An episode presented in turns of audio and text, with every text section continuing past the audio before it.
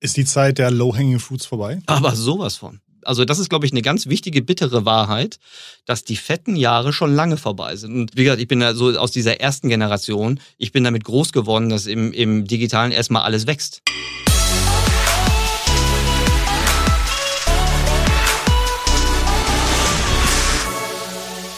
Das ist Erik Siegmann. Erik begleitet Unternehmen bei der Transformation ihres Marketing. Aus Print macht digital, also stark verkürzt gesagt. Marketing ist nämlich inzwischen super messbar geworden und nicht jede Abteilung oder nicht jede Agentur ist das natürlich lieb. Erik bringt mit seinem Team Licht in den Dschungel der Marketingkanäle. Ich bin Christoph.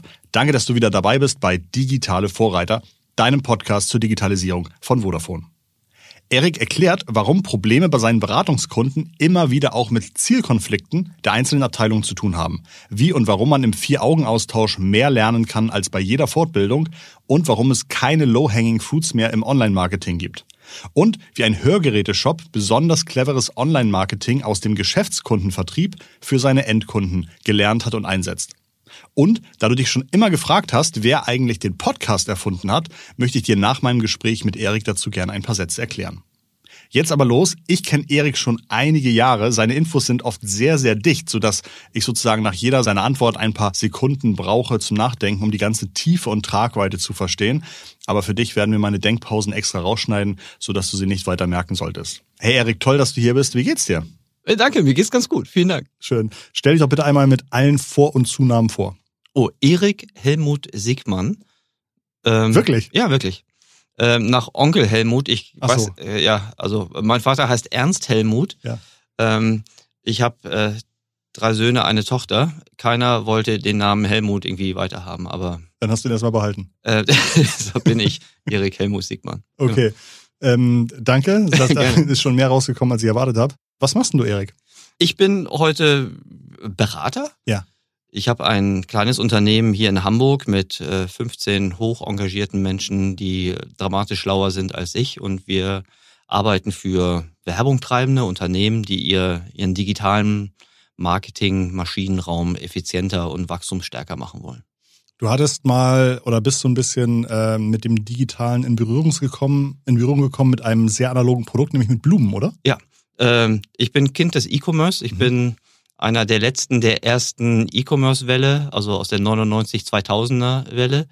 Und äh, ich war damals wie so viele, also die waren ja die erste Gründergeneration war entweder im Investmentbanking oder in der Unternehmensberatung. Da ich nicht so gut in Mathe war, war ich in der Unternehmensberatung, äh, war bei Roland Berger und bin dann in ein, ähm, bei einer Roland Berger Tochter, muss man sagen, und bin dann in ein, Hat der Kinder?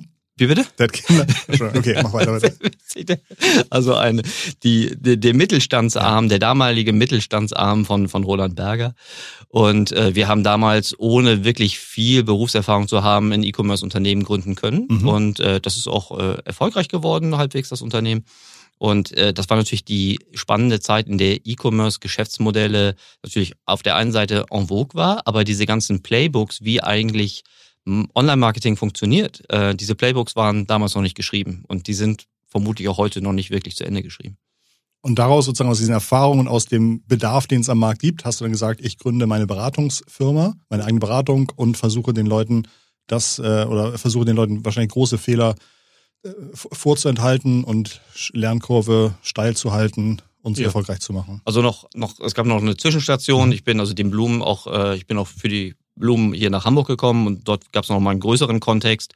Ähm, und habe auch nicht nur die Start-up-Welt kennengelernt, sondern auch größere Unternehmen. Und äh, bei den Blumen kannst du wirklich viel lernen, äh, auch wenn es ein analoges Produkt ist, weil du wirst es nicht glauben, aber schätzt du, wie groß ist so der durchschnittliche Warenkorb äh, für einen Blumenstrauß, den du über, über, über Distanz verschickst? Was würdest du sagen? 29 Euro. Oh, sehr gut. Das ist nicht schlecht. Weil, weißt du, weil du so Affiliate-Marketing-Projekte hast und weiterhin ständig. Äh, Nee, ich habe ich hab viermal welche bestellt und es war viermal 29 Euro. Also es ist tatsächlich so, dass äh, der durchschnittliche Blumenstrauß, der über Distanz verschickt wird, so, je nachdem, wie man die Versandkosten mit reinzieht oder nicht, aber so irgendwas zwischen, zwischen 24 und 35 Euro liegt. Das schwankt natürlich auch saisonal. So. Und äh, was die wenigsten wissen, ist, dass Blumen im Grunde kein starkes Nachkaufverhalten hat. Also du schenkst Blumen über Distanz wirklich nur, wenn du sie nicht selbst übergeben kannst und du schickst sie dir nicht selbst in der mhm. Regel. In Deutschland sind wir gut versorgt mit Blumensträußen. Das heißt wiederum, dass du die Kundenakquisitionskosten mehr oder weniger mit dem Deckungsbeitrag eines Blumenstraußes verdienen musst. Ähm, das hieß damals, dass du ungefähr fünf bis sechs Euro für die Neukundengewinnung hast. Und äh, die wachsenden Systeme damals, die haben so pro Jahr zwei bis 300.000 Neukunden im Jahr gezogen.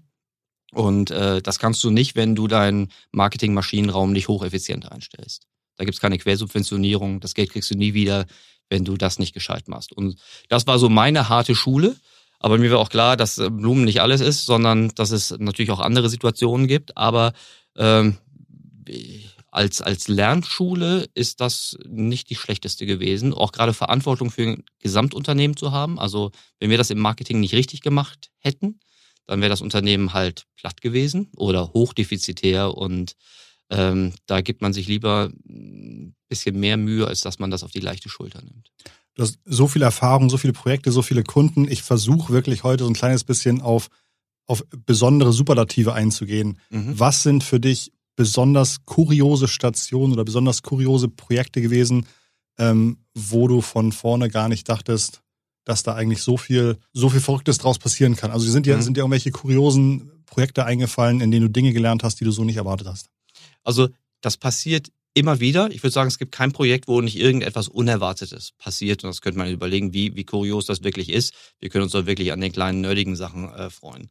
Das, ähm, das Besondere, was jedes Mal immer wieder auftaucht, ist, also man muss vielleicht sagen, eins unserer Kernprodukte, was oft am Anfang so einer, so einer Kundenreise steht, ähm, ist ein Audit. Das ist eine, eine, eine, eine neutrale, also neutral, weil unabhängig und eher auch so agnostische Diagnose eines eines Marketingprozesses. Ne? Also wie macht ein Unternehmen die Neukundengewinnung, wie profitabel sind die Transaktionskosten, wie gut sind die Kanäle eingestellt, wie gut ist die Orga, also die Organisation, wie gut ist die Technik, äh, wie, wie, wie skillful, also wie, wie viele Fähigkeiten haben auch die, die, die Person, wie viel Potenzial steckt an den, an, im, im Humankapital drin. Ne? Das ist erstmal so eine, so eine äh, die, die Audit-Phase, die wir durchlaufen. So. Und in der Regel äh, kommt ein Kunde zu uns nicht, weil schon alles toll ist, sondern die haben irgendwie ein Bedürfnis. Entweder wollen die noch schneller werden, aber sehr häufig wollen die erstmal effizienter werden. Die haben irgendwie so einen Anfangsverdacht, dass sie sagen, oh, wir sind da und da gut, dort sind wir vielleicht schlecht.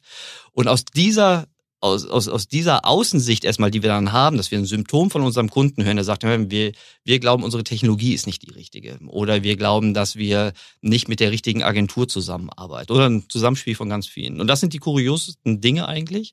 Ähm, wie groß der Unterschied sein kann zwischen Anfangsverdacht, und da bin ich auch nicht frei von, ne? wenn ich in ein Unternehmen reingehe, habe ich ein Bild von außen. Man kann ja auch viel über Outside-In-Tool schon, schon kann man meinen zu erkennen. Ähm, und dann kriegt man im, im Laufe so ein Projekt natürlich dann viel besser so, äh, kommt man dann an den Kern eines, eines, äh, eines Wirksystems. Ne? Also was wirklich erfolgreich ist für Marketing und was vielleicht auch nicht. Und ähm, da gibt es so eine menschliche Ebene und dann gibt es eine technische Ebene. Die menschliche Ebene ist immer insbesondere auf der Hierarchiestufe. Du wirst wahrscheinlich beauftragt von den Geschäftsführern, Gründern, Vorständen oder äh, ja, also man kann sagen, meistens diejenigen, denen das, das Gesamtwohlergehen ihrer ja. Organisation am, am wichtigsten ist, aber durchaus auch mal die, die, die CMOs, die, die Mediaverantwortlichen, ähm, aber selten, dass es jetzt irgendwie ein reiner Kanal verantwortlich, ja. verantwortlich sein kann, sondern oft auch die Gesellschafterseite, also zum Beispiel Private Equity Fonds oder überhaupt Gesellschafter, die dann sagen, hey, wir stehen hier vor einer großen neuen Investition oder wir haben diese Frage wirklich schon mehrfach versucht zu beantworten. Wir brauchen jetzt mal einen neutralen Dritten von außen, der reinkommt. Das sind so die, die häufigsten Situationen. Und sind das oft Unternehmen, die es schon länger gibt oder sind da auch Startups dabei, denen man wirklich äh, helfen muss, in die Kinderschuhe zu wachsen? Nee, also ganz, ganz frische Unternehmen sind das nicht, ganz, ne? ganz selten. Das mhm. sind irgendwelche Spin-offs von mhm. wiederum größeren. Die häufigsten Situationen sind schnell wachsende Unternehmen, also schon eher Grown-ups, also die schon äh, irgendwo zwischen VC und Private Equity Situationen sind, also die im Grunde schon die ganze Proof of Concept, die ganze äh, alles, was so Produkt-Markt-Mix wäre, das ist alles schon bewiesen. Da geht es dann nur darum, also wie man jetzt noch schneller bessere und vor allen Dingen sichere Marktanteile. Darfst du Kunden nennen? Ja, es gibt so ein paar, die dürfen wir nennen. Also wir haben zum Beispiel für, für Pipedrive gearbeitet. Ähm, wir arbeiten für diverse äh, PE-Fonds, wir arbeiten für E-Commercer. Pipedrive ist ein großes oder ist ein, ein schnell wachsendes Software as a Service im CRM-Bereich, ne? Genau, das wäre mir so eine, das ist natürlich längst kein Startup mehr, die sind jetzt auch, ist auch eine öffentliche Information, sind jetzt gerade ähm, an einen Private Equity Fonds äh, verkauft worden. Das ist ein, ein schöner Case eigentlich, ein die kommen aus Tallinn, Estland, äh, ein Unicorn, äh, also ein europäisches äh, Unicorn, also haben eine, eine, eine sehr erwachsene Bewertung, aber wachsen früher sehr stark organisch und äh, sind natürlich dann haben sich immer weiter professionalisiert. Das ist so so ein Case, der mir jetzt gerade so einfällt in der in der fast growing äh, Welt. Ich glaube in Deutschland sitzen die in Berlin. Ich kenne das Berliner Team. Ja, genau. Das, äh, genau, diese ganz neues Büro, der Michael Schrezemeyer, ja. äh, baut da gerade das Berliner Team ein, auf. Äh, und kann man noch, ich glaube, die haben bestimmt auch eine Jobseite. Also für alle, die sich dafür interessieren, sollten auf ja. jeden Fall man mal. Man möchte nicht verpassen, mal mit Schreze zu arbeiten. Auf keinen Fall. Das ist auf jeden Fall ein Erlebnis, was äh, einem in Erinnerung bleiben wird. Und ich würde behaupten, in positiver Erinnerung. Okay. So, und aber, aber auch wir arbeiten zum Beispiel auch eher für gesetztere ja. Unternehmen, wie zum Beispiel für die ING, also die deutsche ING, oft in Deutschland noch als ING DIBA bekannt. Das ist zum Beispiel jetzt kein kein ganz junges Unternehmen, ist aber auch kein Klassiker. Ne? Es ist kein Unternehmen, was schon lange in der voranalogen Zeit ähm, unterwegs war, sondern das ist ja auch kein Geheimnis. Irgendwie die Banken sind ähm, sind ja in Deutschland, die Retailbanken sind über Filialen äh, gewachsen. Da gibt es so drei Generationen. Die erste äh, Retail-Generation waren die Filialbanken, so wie wir sie noch von uns vielleicht. Was bist du ein für Jahrgang, Christoph? Ungefähr 78. Okay, cool. Also dann hast du auch noch eine Filialbank kennengelernt, unsere Eltern sowieso. Ja, auf dem Land waren wir Sparkasse oder Raiffeisenbank. Auf dem Land ist das dann so, da sind die dann mit dem Bus gekommen oder hatten die selbst äh, noch, noch ein Gebäude. Klar, auf dem Land hatten die. Da hatten die Gebäude, hatten die Immobilien. Ja, klar. So, die, also so platt war das Land nicht. So, aber das war also die erste Evolutionsstufe, ne, die Filialbank, zweite die Direktbank, damals sehr stark noch im Callcenter-Geschäft. Äh, das war ja damals die erste große Innovation und vielleicht konnte man so die Abwicklung schon über BTX oder über WAP. über über solche Sachen machen, aber auf keinen Fall die Kundengewinnung. Ja? Mhm. Also das die dritte Generation, jetzt so die, die eher mobil zum Beispiel geprägten Banken wie eine N26 oder eine, eine Trade Republic jetzt im, im, im Depot, im Anlagebereich, das ist also die, die, die, die weitere Generation so. Und ähm, diese, diese mittlere Generation, also die schon ein Vorgängersystem mhm. über die konnten zwar schon Direct-to-Consumer, aber die sind noch nicht in diesem hochkompetitiven Umfeld, in dem sich jetzt heute die, die jetzige Generation, also die N26 bewegt, äh, aufgewachsen.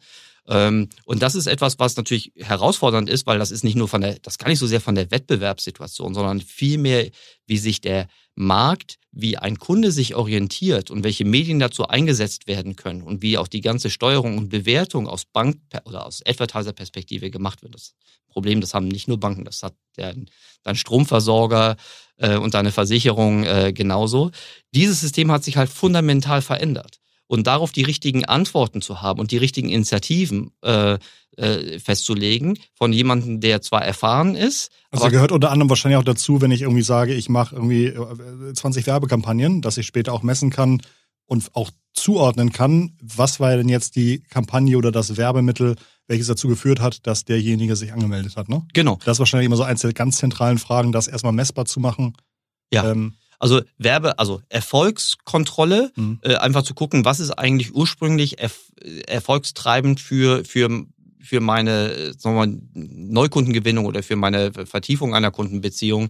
Das wirklich, wir sprechen immer von der Attribution. Ne? Mhm. Ähm, aber Attribution ist ja sagen wir mal klar, das, das ist das, wo wir unser, unser, unser Budget ähm, möglichst optimal hinverteilen, aber insbesondere auch das sichtbar zu machen, was wir heute noch nicht messen können. Das ist eine, eine verhältnismäßig herausfordernde Aufgabe, weil wir, wir, die, wir die rein digitalen, wir sind halt gewohnt, die Customer Journey, die Grundlage, also die Touchpoints, die wir brauchen, um eine Attribution machen zu können, halt im rein digitalen abbilden zu können. Eine mhm. Customer Journey, eine echte Customer Journey hält sich aber nicht so kanalagnostisch nur an das Digitale, wo wir ja verhältnismäßig gut Touchpoints ablesen können, sondern das ist ja ein Zusammenspiel aus, äh, aus Offline- und, und Online-Kontakten. Und das ist überhaupt nicht trivial und das wird man auch nie abschließend exakt machen können, würde ich, würde ich mal unterstellen.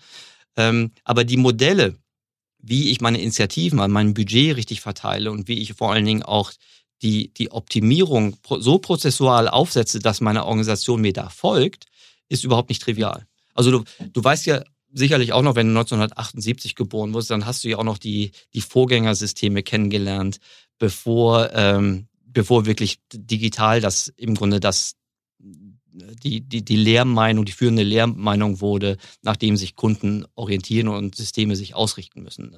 In der alten Welt wurde halt Kommunikation auch sehr stark über, über Agenturen, über analoge Medien. Rating Points. Ausgebe, genau, und dann wurden, da wurden, äh, da wurden Panels, also da wurden auskunftsbasierte, also da wurden Befragungen gemacht, die dann den Kampagnenerfolg in der Regel dann bewiesen haben. Und dann wurden, wurden natürlich Modelings gemacht, die meistens hypothesenbasiert dann irgendwie versucht haben, dann ähm, die Optimierung vorzunehmen. Und, und, wahrscheinlich müsst ihr ja genau auch oft mit solchen Modellings aufräumen und sagen, hey, das, was ihr da wirklich wahrscheinlich über Jahre gemacht habt, das müssen wir jetzt irgendwie ändern und, und aufbrechen. Äh, und das gefällt ja manchen wahrscheinlich auch nicht, der irgendwie alte Budgets verwaltet hat und jetzt irgendwie alles auf einmal ganz messbar wird, oder? Ja, ich weiß gar nicht, ob das Modeling an sich ist, also steht halt an einer anderen Stelle in der, in der, in der Beurteilung für oder in der Auflösung für Werbeerfolg oder, oder Misserfolg, ähm, die das sichtbar machen für, für deine, deine Initiativen und den Erfolg ist natürlich direkt proportional mit der Möglichkeit, wie dicht du überhaupt an den Kunden rankommst. Das heißt, jedes Geschäftsmodell, was Direct-to-Consumer, mhm. ein Direct-to-Consumer-Geschäftsmodell ist, ist natürlich dramatisch äh, privilegiert im Verhältnis zu den nicht direkten. Ne? Also alles, was äh, FMCG ist, alles was äh, Pharma ist, alles was Automotive ist und weil sie noch mal andere Handelsstufen dazwischen haben, die die Daten nicht teilen. Also die wissen im Grunde nicht, was Aktion, Reaktion für ihre für ihre äh, Werbeinvestitionen sind als Beispiel. Äh, die müssen dann zum Beispiel modellieren. Das ist nicht die haben gar keine anderen Instrumente. Ein Direct-to-Consumer-Geschäftsmodell äh, hat viel bessere Instrumente, weil sie im Grunde äh, auf der einen Seite alle die meisten Kanäle, insbesondere die digitalen, äh, äh, messen können. Da kennen Sie die, die, insbesondere die Kostenseite und Sie können die Rückkanäle, also alle Kunden, die gewonnen wurden und der Kundenwert, der sich dann daraus entwickelt, äh, systemisch erfassen und weiterentwickeln. Das muss ich aber auch wollen und das ist ja überhaupt nicht trivial. Ne? Aber im Grunde versuche ich ja immer, also wir versuchen im Marketing ja eigentlich nicht viel. Ne? Wir versuchen ja einfach nur die Kundenwerte, die wir gewinnen, äh, höher zu haben als die Akquisitions- und Retention-Kosten, die wir auf diese Kunden irgendwie abschießen. So. Ähm, aber das ist halt beides nicht trivial. Insbesondere nicht, wenn ich äh, beide Seiten nicht direkt, also äh, deterministisch auflösen kann, sondern immer nur äh, hypothesenbasiert äh, Schätzungen vornehmen muss. Wahrscheinlich kommst du in ein Unternehmen und nicht jedes Unternehmen ist da irgendwie schon zu 96 Prozent äh, perfektioniert, vorbereitet, optimiert, sondern es gibt ein unterschiedlich großes ähm, Know-how-Delta, Erfahrungsdelta, wie auch immer. Was sind bei Unternehmen, die noch viel vor sich haben, typische Probleme und wie löst man die? Also wie überzeugt man vielleicht erstmal denjenigen, dass es jetzt gar nicht darum geht, die richtige Antwort zu finden, mhm. sondern nochmal die Fragestellung zu verändern? Ähm, gute Frage. Die, ich würde sagen, der erste Schritt, so der Schritt Null, äh, und der ist wirklich entscheidend, ist die Frage anzuerkennen, dass du eine Herausforderung hast. Das klingt so trivial, aber das ist tatsächlich, ich, ich frage, genau diese Frage, die du stellst, die stellen wir uns ganz oft auch. Wir fragen, warum kommen manche Kunden zu uns und warum andere nicht? Gibt es da irgendwelche Muster? Ne? Wir sind eigentlich besessen davon, irgendwie Muster zu erkennen. Und der erste Punkt ist anzuerkennen, dass du ein Problem hast und dann kannst du dich darüber streiten, ob das jetzt schon ein ein, ein, mhm. ein jetzt wirksames, äh, offensichtliches Problem ist oder vielleicht eins, was erst in den nächsten zwei bis fünf Jahren passiert. Das ist schon mal eine zentrale Frage. Die, die typischen Fragen, die sich dann, dann anschließen, ist, ähm, also erstens mal das Problem anzuerkennen und dann die Ursachen des Problems. Also was ist eigentlich der Treiber für das Problem? Also das Symptom ist erstmal das andere. Das ist, wenn du, wenn du dann weiter einstiegst, heißen die Symptome zum Beispiel, meine Kundenakquisitionskosten steigen aber die Kundenwerte fallen. Ne? Loyalität wird schlechter, Deckungsbeiträge auf einem Produkt, auf dem Abschluss, auf dem Vertrag äh, wird immer kleiner, aber der Weg zum Kunden wird, wird immer teurer und zudem habe ich auch noch vielleicht ein Volumenproblem. Ich kriege immer weniger zu teure Kunden bei geringeren Deckungsbeiträgen, also oder schlechteren Kundenwert. Das ist ein ganz häufiges Phänomen, mhm. weil was im Grunde mit den, mit den Mechanismen der Plattformökonomie zusammenhängt. Ne? Wenn ich mein Produkt nicht verändert oder verbessert habe oder ich ein vergleichbares Produkt überall habe, dann werden halt in fast allen Märkten jetzt gerade zwei Dinge passieren da. Die Margen sch schrumpfen, ne? weil Kunden zum Beispiel das Erste, was du vergleichen kannst, ist der Preis. Frag mal einen Energieversorger, geh mal auf Check24 oder Verivox. Ähm, dann kriegst du ein Gefühl dafür, ähm, äh, wie, wie Marge aus, aus der alten Welt rausgenommen werden äh, kann. Aber auch der Weg zum Kunden, also wie man, über welche Wegen Kunden eigentlich gewonnen werden können. Ne? Früher hatten wir noch sehr stark äh, organische Gewinnungswege. Ne? SEO. Wem sage ich das? Mhm. Ne? Du bist ja ein, äh, du bist ja ein Experte in vielen Gebieten, aber äh, zweifelsfrei hast du deine längste Expertise äh, im, im, im organischen, in der organischen Suche. Mhm. Ähm, der SEO Real Estate ist jetzt nicht wirklich mehr geworden und das kompetitive Umfeld im SEO ist auch nicht leichter geworden. Das heißt, die Anteile von organischen Traffic in allen Plattformen, äh, in dem Moment, wo eine Plattform reich wird, äh, reich wird, also auch eine reif wird, wollte ich sagen, und damit wird sie auch reich, ähm, in dem Moment, wo eine Plattform reif wird, sinkt der, der, der, der organische Real Estate und der Paid Real Estate wird, wird dominieren. Das heißt, für alle, die an der Plattform äh, Kundengewinnung betreiben wollen, wird die Kundengewinnungsseite teurer. Und das ist, also das sind so praktische, mhm. das sind Problemanalysen, die muss ich mir erstmal, darüber muss ich erstmal ein Verständnis haben. Also, dass das so ist und in welchen Bereichen es mich betrifft. Wenn du das anerkannt hast, dann hast du auch die Chance, Strategien oder Taktiken zu entwickeln, wie du dich daraus befreien kannst. Ähm, dafür brauchst du, brauchst du Initiativen, da musst du sehr wahrscheinlich auch Investitionen vornehmen und da musst du auch, fängt beim Gesellschafterkreis an oder auch in der, jeder, der Verantwortung äh, in dem Unternehmen trägt, muss sich die Frage stellen, passen unsere Ziele denn überhaupt zu unseren Herausforderungen und zu unseren Fähigkeiten? Also beispielsweise, was können wir tun, um unsere Kundenbindung höher zu machen? Ist das wirklich realistisch, dass wir die steigenden Akquisitionskunden durch äh, die steigenden Akquisitionskosten durch eine bessere Bindungsfähigkeit unserer Kunden irgendwie kompensieren oder gar überkompensieren können. Ähm, und das Schlimmste, was du machen kannst, ist, die Effekte zu negieren. Sagen, ah, ich kann hier vielleicht noch eine Abkürzung geben oder vielleicht geht das Problem von alleine weg. Ist die Zeit der Low-Hanging Fruits vorbei? Aber sowas von also das ist, glaube ich, eine ganz wichtige, bittere Wahrheit, dass die fetten Jahre schon lange vorbei sind. Und wie gesagt, ich bin ja so aus dieser ersten Generation, ich bin damit groß geworden, dass im, im Digitalen erstmal alles wächst. Das hat mir mein damaliger Chef auch mal gesagt, Herr Sigmund, wir sind doch digital, wir sind doch immer Double Digit. Dann meinte ich, ja, aber Double Digit, also im Sinne von Growth und Ergebnis, also es ist maximal entweder oder. Ja? Also guck dir einfach die Geschäftsmodelle an, hochkompetitiv. Ähm, es gibt nicht mehr diese, es gibt ganz, ganz wenige unterausgeschöpften äh, Bereiche, die sind, wenn entweder ganz klein oder nur durch eine richtige Produktinnovation zu erschließen.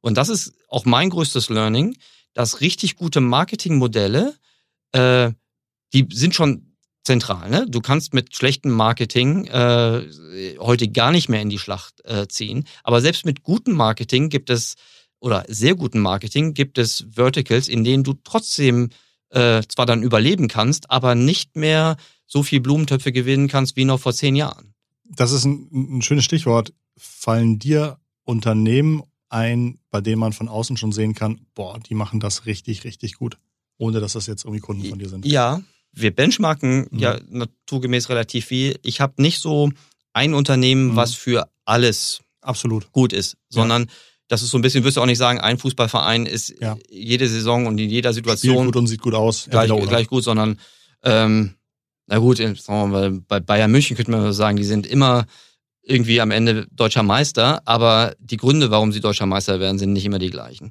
So und die, ähm, aber ich will jetzt mit dir, obwohl bist du Fußballexperte? Nein, also ah. wir können gerne weiterreden. so, also ich habe in jedem Unternehmen irgendetwas, was ich, was ich da vorbildlich finde für eine Situation oder eine Herausforderung. Ähm, jetzt zum Beispiel in dem eine, eine Kategorie, die ich sehr herausfordernd finde, die betrifft alle Produkte oder Geschäftsmodelle, die ähm, Low-Interest-Produkte sind, eine lange Customer Journey ähm, und äh, trotzdem eine gute Marge haben. Und da fällt mir immer wieder Audi Bene ein. Ich weiß nicht, ob du die kennst.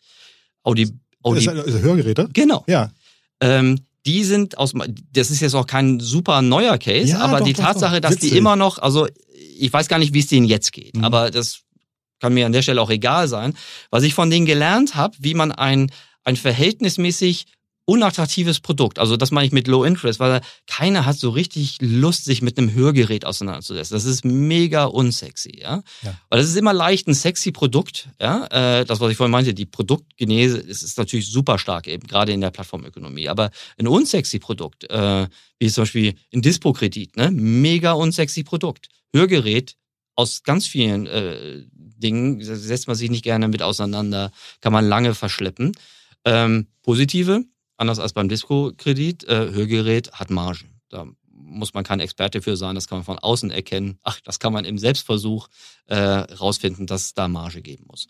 So, was die geschafft haben, ist, diese, die, die Prinzipien der, Lead also Leads zu generieren, was was ja eher eine Disziplin ist, die oft dem, dem B2B zugeschrieben wird, die in den Consumer-Bereich reinzubringen. Waren das so, waren das so, ich weiß nicht, ob das jetzt, ich habe manchmal Kampagnen gesehen, wir suchen noch 500 ja, Hörgeräte-Tester Tester genau. aus Hamburg. Genau. Woher kennst du das? Das kennst du von den, von den, von diesen. Sag ich nicht. Von den, bitte? Sag ich nicht. Nein, ich kenne das, ich kenne das von, von, ich glaube, von, von, von Facebook oder so. Ja, oder nicht? Nein, nee. am Ende von Artikeln, von, von Nachrichtenseiten. Ja, genau. So, aber wer war, wer war der, welche Branche hat das als allererstes ange, angewendet? Du bist doch SEO, du hast doch bestimmt auch Projekte gemacht, Beste. die. Du hast bestimmt nie grau, grau, graue Projekte gemacht. Äh, Probefahrten generieren. Ja. Wir brauchen noch Testfahrer ja. für irgendwas. So, jeder, der irgendwie die vier Grundrechenarten beherrscht, weiß, dass es unwahrscheinlich ist, dass sich eine große deutsche Automobilmarke ist. Aber das war, das war mhm. natürlich ein Miss, mhm. diese, das war kein nachhaltiges Probefahrten generieren. Das war eigentlich ein Missverständnis zwischen der Automobilmarke und, und den Agenturen und den Erfüllungsgehilfen der Agenturen, die zwar dann Leads generiert haben ja, und bezahlt dummer, bekommen haben. Dummerweise eine andere Selektion hatten, weil die, die, die sind zwar alle zum Probefahrten gekommen, aber keiner von denen konnte sich die Autos leisten. Ja. So. so, bei den Hörgeräten, Audi Bene macht das natürlich nicht mit Agenturen, die machen das alle schön selbst. Ähm, und die haben natürlich kein Interesse, Volumen zu machen, sondern die wollen natürlich zu den geringstmöglichen Lead-Kosten, die Kosten per Lead müssen gering sein, mit der höchsten Abschlussrate. Mhm. So. Und die haben schon, das machen die schon wirklich sehr, sehr lange. Berliner Startup, im Grunde das ganze Berliner Who is Who ist da meinem Verständnis nach in der als Business Angel in der in der Cap Table gewesen. Äh, und die haben dieses Lead generieren ins ins Consumer Bereich reingemacht, mit diesem Tester mhm. gesucht, haben Content gemacht, haben die Suchmaschinen mhm. gut gemacht, haben wirklich diese dieses Lead Nurturing und die Lead Vorqualifizierung super gut gemacht und haben natürlich die Leads dann ähm, nicht nur qualifiziert, sondern auch zum Abschluss gebracht. Und das in, in einem so Hörgeräte-Akustikmarkt, der halt ähm, auf den ersten Blick kein äh, Online-Marketing-Champion genau.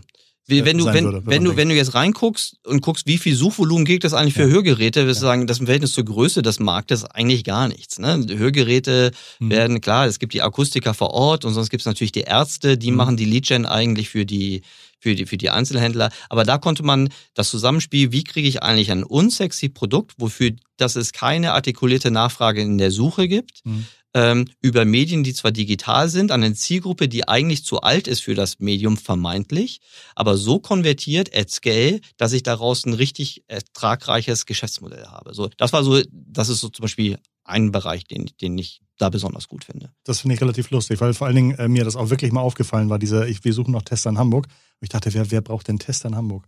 Ähm, Keiner braucht Tester. Wenn du jetzt, wenn du jetzt, es ist ja manchmal auch ein kleiner Segen zu sagen, ich fliege in ein Unternehmen rein, lade meine Empfehlung ab und fliege weiter. Oh. Ähm, was ist denn, wenn du mal bei einem Unternehmen wirklich sagen würdest, ich mache jetzt mal zwei, drei Jahre, räume ich hier wirklich auf und, und, und, und fange an, das Marketing, die Marketing-Effizienz irgendwie zu steigern.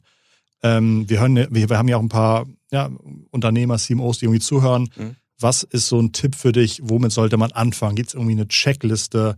Gibt es so zwei Sachen, die man als erstes erstellen sollte, sich ausfinden sollte? Fällt ja. dazu was ein? Also erst muss ich nochmal kurz richtigstellen, wir, wir klugscheißer nicht erstmal und verschwinden dann wieder. wir, wir diskutieren, verteidigen ja. und wenn das die Unternehmen wollen, ja. begleiten und unterstützen wir auch bei der Umsetzung. Also wir haben wirklich Kunden, da sind wir schon fünf Jahre dabei und nicht, weil wir es fünf Jahre lang nicht gelöst kriegen, sondern ähm, weil die Kunden das irgendwie für, für richtig halten, dass wir dabei bleiben. Das machen wir auch gerne, lassen wir uns auch gerne dran messen. Das finde ich ganz wichtig, diesen, auch diesen operativen Anspruch zu haben, dass du vorher, während und nachher auch wirklich beurteilen kannst. Okay, schneiden so. wir raus. Okay, und dann. Nein, das, nee, nee. das, das, ich finde, die Frage sollte man jedem Berater ja. stellen, aber dadurch, dass wir jetzt wir haben auch nicht den Anspruch, Strategieberatung zu machen. Das ja. heißt, unsere Maßnahmen müssen sehr kurzfristig auch umsetzbar sein und dann auch spätestens mittelfristig ähm, äh, Früchte tragen. Ja? Also das, das vorweg. Wenn, aber man, ich glaube, man kann alles, was wir tun, kann man auch ohne uns tun, also alleine ja. tun, wenn man, ähm, wenn man Zielkonflikte auslöst, auflöst. Also Zielkonflikte heißen. großer Unterschied, großer ja, Unterschied. ganz wichtig. Ähm, also man muss Zielkonflikte vom ersten Punkt entweder ausräumen oder äh, gar nicht erst entstehen lassen. Also es ist selten, dass zum Beispiel jemand, der ähm, für die Akquisition in einem Kanal verantwortlich ist, dann zu der Erkenntnis kommt, dass eigentlich die meisten Initiativen jetzt auf die Retention äh, und auf den besseren NPS irgendwie einzahlen müssen. Ja, also wie heißt es so schön, nur die allerdümmsten Kälber suchen sich ihren Metzger mhm. selber und du solltest da wirklich agnostisch, problemagnostisch erstmal, erstmal ran, rangehen. Das ist der erste Punkt. Jetzt deine Frage war ja, was sollte ich als CMO machen? Das erste ist wieder diese Frage Null. A, habe ich ein Problem und was ist die sehr wahrscheinliche Ursache für mein Problem? Und das ist in jedem Fall eine schmerzliche Erkenntnis. Das wird selten so sein, dass die Lösung heißt, ah, ich muss einfach nur äh, Marketing Automation Tool A gegen äh, Tool B austauschen oder E-Commerce-Leiter oder Leiterin äh, aus, sondern wirklich in die Tiefe, in den Kern meines, meines Problems einsteigen. Das ist der erste Punkt. Dann würde ich, dann würde ich Dinge sichtbar machen, die ich heute vielleicht noch nicht ausreichend messe oder höchstens äh, ad hoc ab und zu mal, wenn irgendwie wieder eine, eine, eine wichtige Sitzung ansteht. Weil wir als Menschen neigen ja zu, das, was wir schon kennen und das, was wir dauernd sehen, immer höher zu gewichten und das, was wir noch nicht so richtig gut kennen und was wir selten sehen, weniger zu gewichten. Beispiel zum Beispiel, was ich als CMO immer als erstes machen würde, ist, ich würde mir meine Kundenentwicklung angucken. Und damit meine ich jetzt nicht den Kundenwert, die Kundenwertentwicklung, sondern ganz auf einer ganz primitiven Basis erstmal, wie viel Bestandskunden verabschiede ich in die Inaktivität und wie viel Neukunden gewinne ich eigentlich über welche Kanäle mit welcher Tendenz. Und dann wird in vielen die, die viel, dann, da sind die Kanäle drin, da sind die, die, die, sagen wir mal, der, der Lebensweg eines Kunden wird dann erstmal hoffentlich oberflächlich deutlich, weil die meisten der, der sichtbaren Informationen, die ich als CMO oder als CEO oder als CFO kriege, sind eher äh, Kostenumsatz, genau, G und V, äh, Kostenumsatzrelation, die, die ich sehe, weil das in dem Berichtswesen halt äh, mal an oberster Stelle kommt. Die dahinterliegenden Treiber, also mit welchen Kunden mache ich denn eigentlich welchen Umsatz und habe ich davon mehr, gleich viel oder weniger, das ist etwas, was eher viel tiefer in meinen Daten äh, liegt.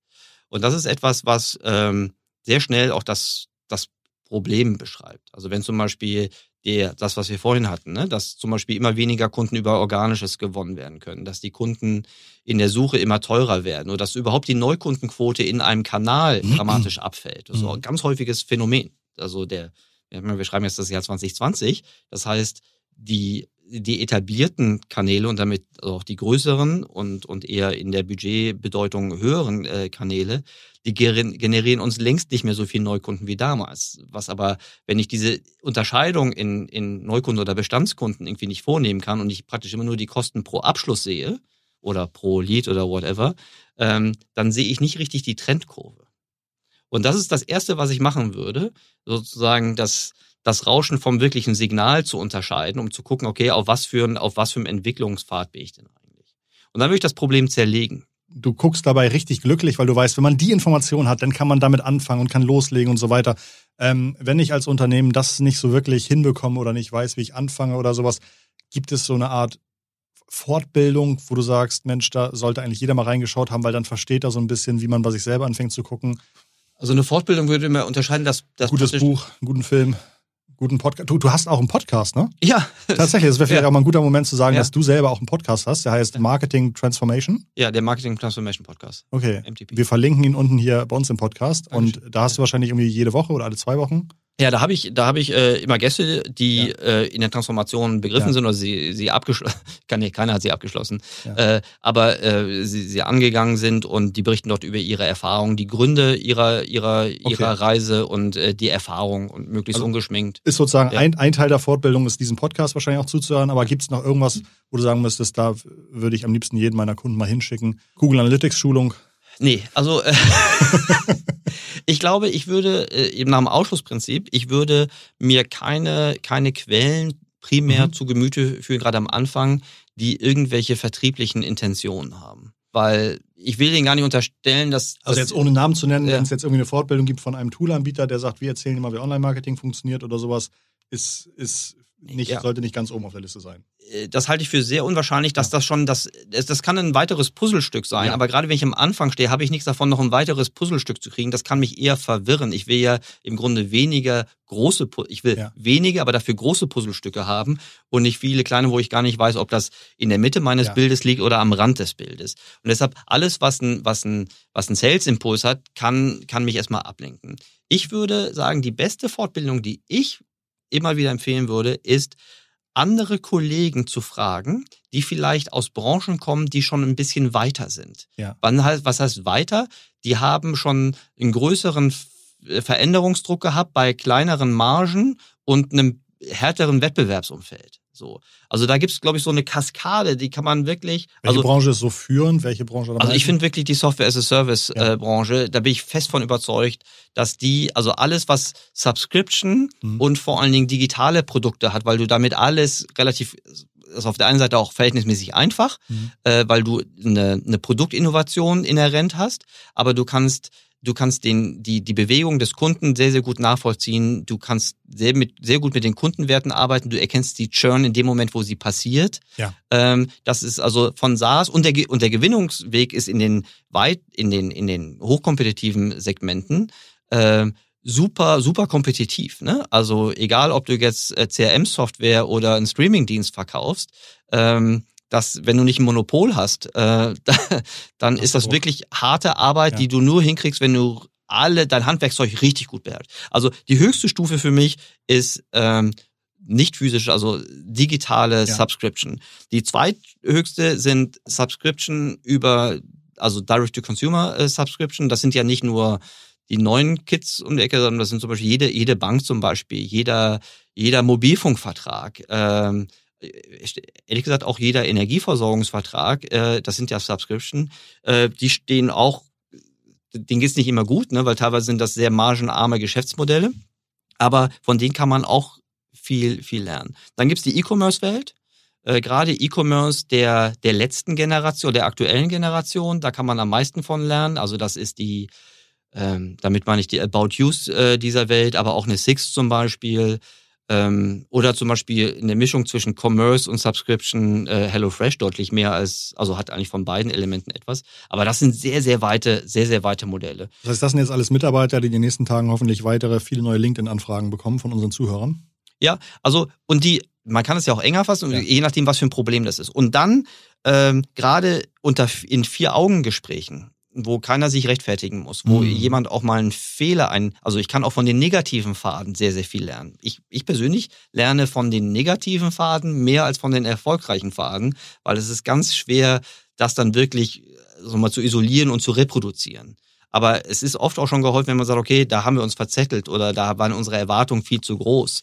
Äh, also zum Beispiel, ich stell mal die Frage, hm, hat sich eure Erwartung an Personalisierung im Verhältnis zu Segmentierung wirklich gerechnet? Mhm. War die Erwartungshaltung adäquat zu, zu dem, was da eingetreten ist? Da hat mir mal der Tarek Müller im Podcast erzählt, mhm. ähm, dass er meint, die haben ja versucht, viel Personalisierung bei About mhm. You zu machen. Mhm. Ähm, und er meint, was ihn wirklich, was ihn wirklich traurig gemacht hat und wie so ein Schlag in die Magenkuhle war, das Feature, dass die meisten Leute bemerkt haben und sagten, das ist das Geile mhm. an der Personalisierung an About You, ist, wenn mhm. man sich einloggt, mhm. dass bei dem Logo oben nicht mehr steht About You, sondern About Erik ja, oder genau. About Christoph. Und ja. ich meine, das ist, das ja. ist sozusagen für sie richtig geiles, geiler Case für Personalisierung. Ja, genau. Und das hat ihnen ganz schön wehgetan. So, und aber dafür gibt es halt für diese Erkenntnis, also Tarek ist ja ein toller, toller, äh, also A, erstens äh, ist er natürlich ein richtiger Fachmann und er spricht auch sehr offen darüber. Diese Fähigkeit, aber auch diese Freiheit hat nicht jeder. Ja. Und das ist etwas, also dieses Personalisierung und Segmentierung, ne? äh, dass Segmentierung viel bringt, aber Personalisierung Ja. verhältnismäßig wenig im Verhältnis zu enormem Aufwand, Ja. das ist etwas, da gibt es keine Lobby für. Ja. So, ja, wirklich. Ne? Also, Ja. aber umgekehrt gibt es sehr viel Lobby für Technologie Ja. und größere Komplexität. So. Und sowas kriegst du im Vier-Augen-Gespräch raus. Super. Es gibt so andere Dinge, wie zum Beispiel die, die Grenzen der Attribution. Ich will das jetzt nicht alles, ne? aber zum Beispiel auch die Grenzen der Attribution. Ne? Die ist nicht, irgendwann läuft das gegen, gegen so eine Asymptote, da ist einfach nicht mehr rauszuholen, dann hast du auf einmal mehr Aufwand durch die Attribution als weiteren Erkenntnisgewinn. Äh, so, und sowas kriegst du im Vier-Augen-Gespräch raus, wenn du dir den Gesprächspartner richtig aussuchst und der Gesprächspartner dir nicht irgendwas verkaufen will, Ja. sondern der Erfahrung hat. Und natürlich macht das auch Sinn, wenn du auch was zurückgeben kannst. Ne? Also eine andere Erfahrung äh, in, in vielleicht einem anderen Bereich. Das, das hilft immer wieder. Mega Tipp, finde ich, finde ich sehr, sehr gut. Mhm. Äh, vorletzte Frage. Wer, anwesend ausgeschlossen, ist dein persönlicher Lieblingsdigitaler Vorreiter? Gibt's sowas? Hast du irgendeinen, wo du sagst, oh Mensch, Auch da habe ich ähm, pro Kategorie immer so, so ein paar ähm, so ein paar Spezies. Ne? Ich habe jetzt nicht ein für alles. Ja. Ähm, also jetzt wenn wir der bereits zitierte Tarek Müller, Ja.